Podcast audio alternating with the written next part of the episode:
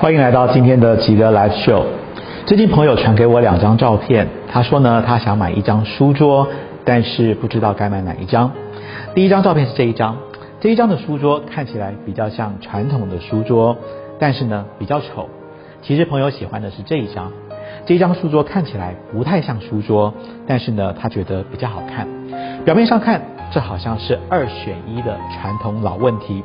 关于选择，我们在上一集的节目当中已经跟大家稍微谈过，但是呢，这一集我们要谈的更深入一点。这不只是选择的问题，这还关系到我们自己认为自己应该是什么样子的问题。就像选择书桌的时候，我们经常会在思考当中局限在书桌就应该长这个样子，如果不是长这个样子，它好像就不是一张书桌。这里面有一个盲点是。谁来定义书桌到底应该要长什么样子呢？其实书桌是一个功能性的产品，它的目的是让我们在书桌上读书、打电脑。换言之，只要能够满足读书、打电脑的需求，它到底长得什么样子，外形一点都不重要。再来，书桌买来是我们自己在用，我们自己高兴就好了。至于它像不像一般人口中的书桌该有的样子，就像这样，其实也是不重要的。这件事情放大来说，我们可以思考的是，我们从小到大就跟书桌一样，被别人教导成男生该有男生的样子，女生该有女生的样子。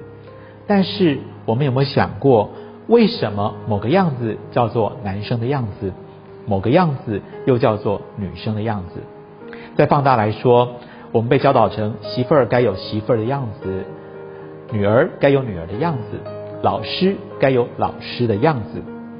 这样的似是而非的说法流传了几百年，但是我们有没有想过，为什么我们要跟着把自己塑造成他们所谓的这个样子？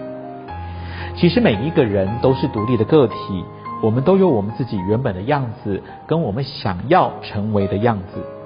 我们应该尊重自己的想法。我们应该尊重自己的内心，在不违背法律规约，例如要我们去杀人、去放火的前提之下，活出我们自己想要的样子。如果我们想当这样的一张书桌，那我们就好好的扮演传统大家定义的书桌的样子。但是如果今天我们想当一张不一样的书桌，我们又为什么不能够依照我们的意愿去扮演一张我们想要扮演的书桌呢？其实一切是我们的主观意愿。一切是我们自主的，不是被要求的，不是被限制的，不是被拿着模具或藤条硬去把它塑造出来的。我要说的是，不是只有像书桌的书桌才可能是一张好的书桌。你看，像这一张不是书桌的书桌，它的线条是不是更优雅？它的质感是不是更细腻呢？我们可以活得更漂亮，可以活得更符合我们自己对自己的想法。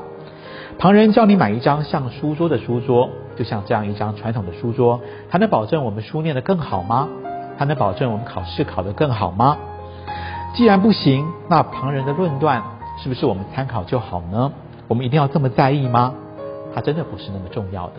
重点是我们想要成为什么，我们认为自己是什么，我们只要知道我们自己想做什么，想怎么走，那才是真正最重要的。